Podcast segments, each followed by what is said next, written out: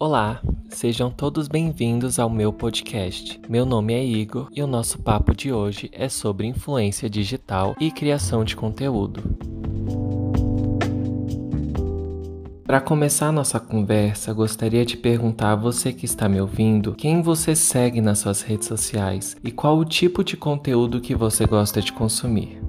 Sendo brasileiros, é quase impossível não termos familiaridade com o termo influência digital, uma vez que em 2019 a média brasileira de tempo gasto nas redes foi de 3 horas e 31 minutos, de acordo com o um ranking realizado pela Global Index, que analisou o dado dos maiores mercados de internet do mundo e com isso estimou qual o tempo médio de cada pessoa dedicado a sites ou aplicativos de mídia social. É importante ressaltar também que, de acordo acordo com o Ibope, existem 230 milhões de smartphones no Brasil, ou seja, 92% dos domicílios do nosso país possuem esses aparelhos. E do número de brasileiros com smartphones, 97% das pessoas utilizam o aparelho para acessar a internet, potencializando ainda mais a chance e o crescimento de novos usuários nas redes sociais. Em 2013, por exemplo, o número de usuários somavam 78,3 milhões. Já em 2019, o número cresceu para 140 milhões. Estima-se que com a pandemia do Covid-19, o mundo digital foi cada vez mais alavancado, tornando cada vez mais comum o ato de comprar e consumir conteúdos digitais. Com todos esses dados, já conseguimos visualizar e começar a entender toda a potência do mercado digital. E para começarmos esse assunto, vou passar a você dados que ranqueiam as redes sociais mais utilizadas no Brasil em 2019, um relatório relatório que foi feito pelo site We Are Social. Como estamos tratando de consumo de conteúdos digitais, vou levar em consideração apenas as redes de postagem, excluindo os apps de mensagens instantâneas, como o WhatsApp. Dessa forma, o líder em consumo é o YouTube, contando com 95% da audiência brasileira que tem acesso à internet, seguido do Facebook, com 130 milhões de contas ativas na plataforma, colocando nosso país como o terceiro principal usuário da rede, atrás somente da Índia e dos Estados Unidos. Por fim, temos o Instagram, que pertence ao Facebook e se mantém na relevância digital, englobando para dentro da rede funcionalidades novas ou copiadas de outros aplicativos que bombam, como os Stories com filtros que se assemelham ao Snapchat e o Instagram Cenas que imita o aplicativo TikTok, um concorrente forte para a plataforma. Beleza, então mas no que esse uso e vício brasileiros nas redes sociais causam? A resposta é simples: numa expansão de mercado e novas formas de vender e trabalhar. Segundo o levantamento recente do Centro Regional de Estudos do Brasil, atualmente 78% das empresas brasileiras, sejam elas de grande porte ou pequeno porte, estão presentes em pelo menos uma mídia social e acreditam que as mídias online podem influenciar parcerias e acarretar um aumento de vendas. Nesta porcentagem, 57% estão conectadas apenas e exclusivamente para realizar vendas online, o que representa um aumento significativo do investimento dos comerciantes em plataformas digitais no geral. O Ibope ainda informa que, atualmente, 70% dos brasileiros são internautas digitais. E, de acordo com uma pesquisa realizada pela empresa de marketing de influência Spark, que buscava mensurar o poder e as formas de influência no Brasil, 68% dos brasileiros seguem algum influenciador digital. Desses 68%, 76% já consumiram algum produto ou serviço após indicação dos influenciadores. Em relação ao perfil dos consumidores, a maior parte deles são da classe B e C social e tem em média 29 anos, o que contribui ainda mais para o marketing de influência. Em 2019, por exemplo, o faturamento dos e-commerces teve alta de 22,7% em relação a 2018, totalizando 75,1 bilhões de reais. Sobre o conteúdo consumido, homens e mulheres compartilham interesses em comum, como entretenimento e música, mas divergem em relação à estética e tecnologia, o primeiro sendo consumido majoritariamente pelo público feminino e o segundo pelo masculino. E é nesse ponto que o influenciador entra na jogada, escolhendo produzir conteúdo para o público em geral ou para algum nicho específico.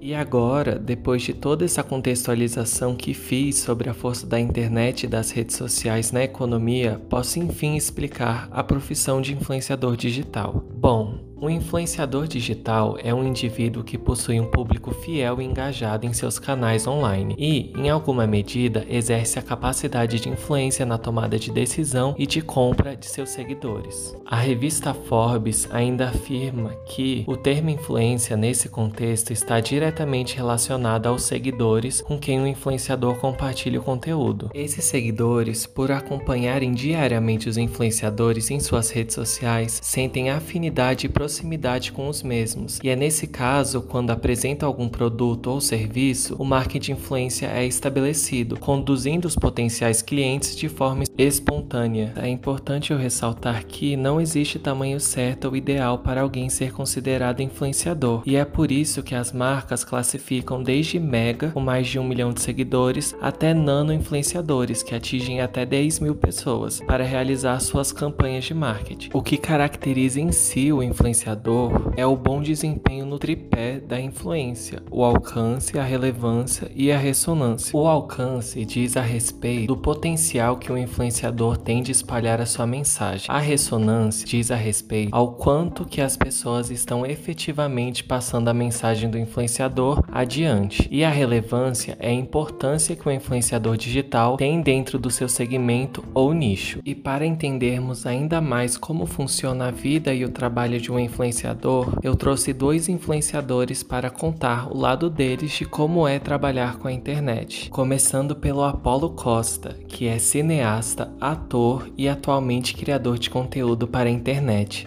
acumulando mais de 1 milhão e 400 mil seguidores no TikTok, 268 mil seguidores no Instagram, 24 mil seguidores no YouTube, isso sem contar com as suas outras redes sociais como Twitter e Facebook, que juntas possuem mais de 40 mil seguidores, ou seja, é um gigante digital. E a primeira pergunta foi exatamente como que ele entrou nesse mundo digital para trabalhar. Eu sempre vivi num mundo artístico e sempre tive muito contato com muitas áreas artísticas. Então, é, desde muito novo, é, minha mãe mesmo me colocava para modelar. Eu, com sete anos, comecei a fazer teatro. Com oito ou nove, comecei a fazer canto coral, comecei a tocar. Então, eu sempre cresci numa vibe muito de, de experimentar, ter contatos artísticos. Então, eu vim para o Rio de Janeiro, que é onde eu moro agora, com 12 anos de idade. Comecei a fazer dança de salão, sapateado, dublagem, desenhar. Então comecei a ter cada vez mais contato com, com a área artística desse jeito. Eu comecei a fazer alguns testes para TV, para teatro, porque sempre atuei e então era minha intenção continuar com a carreira artística de ator aqui no Rio de Janeiro. Depois de muito tempo, eu comecei a fazer algumas novelas, alguns seriados. Eu tô falando isso porque isso foi o que me levou para São Paulo para gravar durante o ano de 2018 uma série do SBT e da Disney que se chama Z4 e lá eu conheci uma galera que já vivia isso em 2018 de criação de conteúdo. E eu achava aquilo muito incrível. Eu que já que, que, que, vinha de uma área que, que não, não conhecia né? A galera que já produzia pro YouTube pro Musical.ly que agora é o TikTok né? O, o antigo nome se chamava Musical.ly é, e ganhava dinheiro com isso já vivia disso. Eu achava muito bacana como que a criação de conteúdo deles ali era uma parada muito independente. Eu que sou formado em cinema sempre vi que a gente necessitava de editais, de produtoras, de emissoras. Obviamente, quando a gente quer montar uma produtora pequena ou fazer um cinema independente, a gente consegue, mas na internet você consegue meio que pegar o, um pouco dos dois mundos. É, pelo menos para mim, a parte de produção, de edição, de direção e a parte de comunicação, de apresentação, de atuação, porque você, como criador de conteúdo, geralmente você está na frente e por trás das câmeras.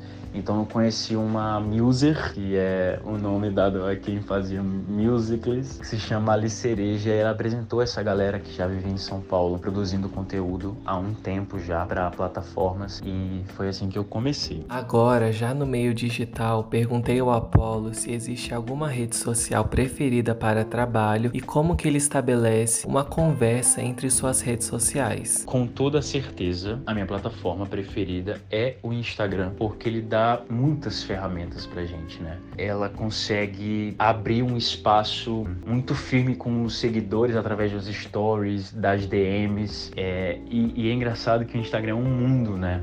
e que está cada vez mais absorvendo novo, no, novos jeitos de se compartilhar conteúdo, como foi o caso do Reels é, imitando né, o TikTok. Então é, é a minha plataforma preferida, meu Instagram, com certeza. Porque eu posso ao mesmo tempo fazer uma produção maior, mais demorada e desenvolver um assunto com cinco minutos, por exemplo, por exemplo, e colocar no GTV. E se eu quiser fazer um vídeo curto, eu coloco no Reels. E se eu quiser falar uma coisa pontual, muito rápido, eu coloco nos Stories. E se eu quiser conversar com a galera, eu faço um ao vivo. E se eu quiser postar uma foto, eu também posso postar. Então lá tem tudo assim para mim. Mas o TikTok ainda tem uma uma essência muito forte, onde a gente só encontra algumas coisas especificamente lá. Eu tento conversar as minhas redes sociais, mas é, é muito complicado porque parece que cada plataforma é, absorve um tipo de conteúdo diferente. Então, no YouTube, que é gravado na horizontal, eu consigo ficar 10 minutos falando sobre um assunto e desenvolver esse assunto, coisa que eu não vou fazer no Instagram, porque geralmente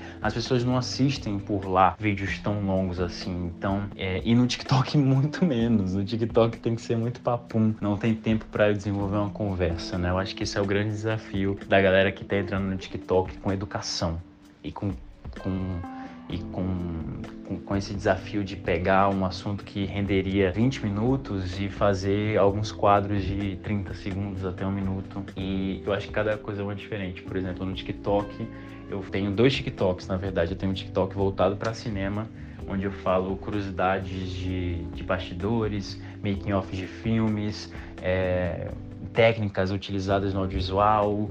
E aí no Instagram é muito mais aquela parada de biscoitar. Depende muito, né, da, da pessoa, mas tem aquela parada de postar fotos, assim, bonitinhas e postar alguns vídeos mais elaborados e no YouTube desenvolver assunto maior, realmente ficar lá de 5 a 15 minutos falando. É, Facebook eu não uso, sobre como é a rotina de produção de conteúdo, conciliando o trabalho offline de ator com o trabalho online nas redes sociais, o Apollo respondeu o seguinte: Eu tenho, ainda mais nessa quarentena que como é, triplicou de trabalho, eu tenho, eu fui desenvolvendo uma técnica de organização muito forte. Além de, dos afazeres do dia, eu organizo o que, que eu preciso gravar no sentido de é, englobar tudo num lugar só. Ou seja, eu não vou fazer um vídeo X e aí vou de manhã fazer o roteiro, à tarde gravar e no final do dia editar esse vídeo X. Isso vai me gerar muito, muito mais trabalho e, e vou ter muito menos tempo. O que, que eu faço? Se eu preciso gravar o vídeo X, Y e Z, eu vou fazer o roteiro do X, Y e Z de uma vez. E quando eu for gravar, eu vou me programar para conseguir gravar todos de uma vez. Eu vou aproveitar que eu já estou arrumado, que a iluminação vai estar tá pronta, que o cenário vai estar tá arrumado e pronto também, que, enfim, se eu usar a câmera ou celular, eu vou montar o setup. Eu vou aproveitar. Eu vou aproveitar que eu vou estar num dia bom, por exemplo, para gravar e gravo logo 7, 8 vídeos e deixo de gaveta. E em outro dia eu edito todos os vídeos. E aí eu não preciso guardar equipamento, montar equipamento de novo, porque já vai estar tudo gravado e aí eu edito tudo de uma vez. Então eu prefiro fazer essa, esses blocos. E de organização eu sempre anoto obviamente é muito importante manter uma periodicidade, né? Então, se eu resolvo, exemplo, tá? Não é isso que eu faço, mas eu resolvo postar segunda, quarta e sexta no Instagram, eu vou anotar todo o meu mês, vou começar a pensar em tudo que eu vou postar segunda, quarta, sexta, segunda, quarta, sexta, segunda, quarta, sexta, segunda, quarta, sexta, e eu vou começar a planejar a partir daí. Eu sempre gosto de ter de frente um, pelo menos uns seis vídeos. Eu já consegui, durante a pandemia, ter um mês de frente. Enfim, com, com, com esse método de englobar, né? De, de apertar. Então, acho que é isso. E offline é isso. Eu pego, por exemplo, segunda é dia de gravação, terça é dia de edição E durante o dia, obviamente, a gente tem muito mais coisas a resolver, coisa da vida, burocracia, é, falar com gente. Mas é isso, além disso, a gente também, além de só produzir, editar e fazer o roteiro, a gente também negocia. Então a gente acaba acumulando muita função né, com criação de conteúdo. E por fim, para finalizar a entrevista, perguntei a ele o que significa influência para ele, com tantos seguidores o acompanhando. Influência, para mim, é, é uma palavra muito forte, né? Carregar isso como o nome da profissão é tipo assim, é, parece que você tem uma responsabilidade muito grande e tem uma responsabilidade muito grande, porque de verdade, ainda mais quando você tem um público infantil, infanto-juvenil ou até mesmo jovem adulto, é, a galera costuma absorver muito. E assim como na TV, né, ou no cinema, tem uma galera que chega a idolatrar às vezes, né? Tipo assim, coisa de fã, fã, fã mesmo. Então a galera segue tem as tendências que você coloca, posta é, em um vídeo, uma foto e, e de verdade eu sinto que cada coisa vai que eu posto vai afetar, né, alguém. É, então, das duas, acontecem duas coisas. Eu, eu gosto muito de sempre postar coisas alegres, coisas boas e educativas no sentido de que a pessoa lá no meu perfil vai vai crescer de algum jeito e obviamente manter um contato e saber que eu tenho uma responsabilidade, eu tenho que pensar duas vezes antes de falar, antes de, de postar e que eu tô realmente tendo impacto, nem que seja na vida de uma pessoa, eu, tô, eu tenho impacto. Agradeço demais a disponibilidade do Apolo para responder essas perguntas aqui no podcast e quem se interessar pelo trabalho dele pode seguir ele nas redes sociais em @apolooficial no Instagram e @apolo tanto no TikTok quanto no YouTube. Dando seguimento à nossa conversa, quem vai nos contar um pouco da sua carreira digital é o Pedro Cantuária, ator e estudante de artes cênicas na Universidade de Brasília, que está crescendo em suas redes sociais e atualmente possui mais de 292 mil seguidores no TikTok e 3.800 seguidores no Instagram. Para iniciar o papo, perguntei a ele quanto tempo demorou para colher os primeiros frutos da criação de conteúdo, uma vez que ele é um influenciador novo nas redes sociais que atua. Eu costumo falar, brincar, na verdade, que quando você começa na carreira de influenciador digital, começa como hobby, né? Então, assim, você não tem muita noção do momento que se torna profissão. Eu posso dizer que em 2018 eu entrei no TikTok, 2019 ainda era hobby, né? Muito recente. 2018 era hobby, 2019 eu já via como eu dei uma pausa ali no ano de 2019 e voltei no finalzinho do ano de 2019 para produzir mesmo. E aí eu falei, não, agora eu volto como foco de trabalho, meu trabalho. E esse ano mesmo eu já fechei contrato com aplicativos, com outras empresas. Então, assim, desde o momento que eu disse que, que era minha profissão, aí em torno de um ano eu tô colhendo os primeiros frutos, né? Mesmo tendo poucos seguidores no Instagram e não tendo um milhão de seguidores ainda no TikTok, mas lá eu ainda tenho uma, um leque grande assim de seguidores. Então, tipo, é uma é bastante gente que me segue lá.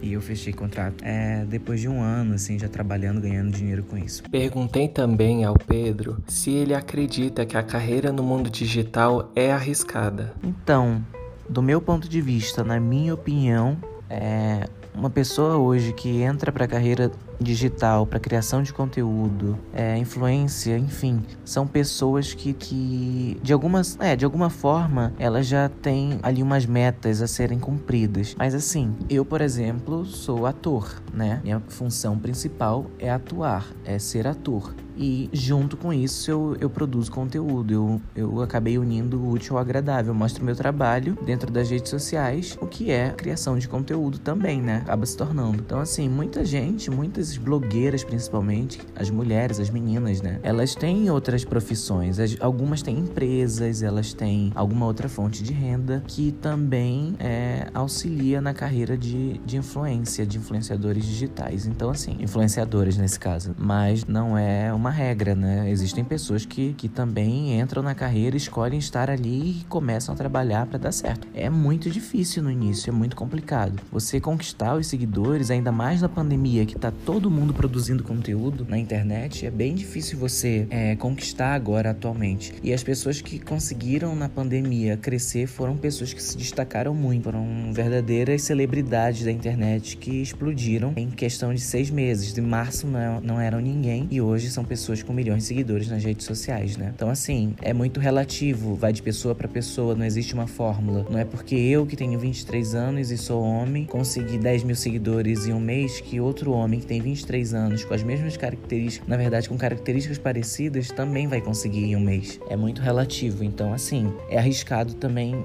sabe? De que ponto, de que ponto a gente tá falando. Mas querendo ou não, se é o foco da pessoa, acho que ela vai fazer de tudo para permanecer, né, para conseguir. É arriscado como qualquer outra profissão. E para concluir a entrevista, perguntei ao Pedro qual é a meta dele nessa carreira digital e como ele pretende realizar essa meta. Minha meta mesmo é me tornar reconhecido no meio de uma forma mais ampla, onde eu possa me comunicar com o meu público e falar diretamente com ele, é, fechar mais contratos, sem dúvidas, porque porque é profissão. Então, os números contam muito, mas a minha meta, minha meta é essa. Se for falar disso, se isso é ser um grande influenciador, posso dizer que a minha meta é me tornar um, sem dúvidas. Mas não é minha ambição ter milhares e milhões e milhões e milhões de seguidores assim, não. Acho que isso é consequência. É, mas é estar tá mais estável, me achar mais como criador de conteúdo. Qual a minha vertente? Eu ainda me sinto muito, muito perdido às vezes, sabe? Tipo, é, qual é minha, minha personalidade em determinado ponto? Eu falo muito com o público adolescente, mas eu também gosto muito de falar de política então às vezes se confundem, é, sabe? Então acaba, acaba ficando nesse termo aí, nesse meio termo. Mas o meu planejamento é trabalho, trabalho, trabalho trabalho. Existem dias que a gente quer desistir, existem dias que a gente tá muito cansado, é, ainda mais quando os, os contratantes nos cobram, porque é natural você tá pagando, você quer ver o serviço. Então, de fato, não é um hobby, não é gracinha, não é, não é fofo, sabe? É fofo para quem vê, é legal para quem assiste, mas assim, é, é um trabalho muito árduo que a gente tem a gente busca reconhecimento, porque o reconhecimento nos traz mais trabalho. Então, assim, é, planejamento para atingir a meta de me tornar maior no ramo é trabalha, trabalha e trabalha e vai passar pelas crises e vai passar pelas dificuldades. É, vai passar. Porque se você para pra pensar, tudo na vida de um influenciador, tudo na vida de um criador de conteúdo é a partir da imagem dele. Então, assim, desde o sapato que eu compro para usar em tal lugar, as roupas que eu uso é para influenciar as pessoas, é para mostrar que eu também tenho senso de moda, que eu também tenho opinião, que eu também sabe. Então, assim, acaba que faz parte, tudo que a gente vive faz parte. A partir do momento que a gente aparece para as pessoas, a gente já tá exercendo um papel de influência. Então, tudo isso é muito cansativo, mas é a gente ama.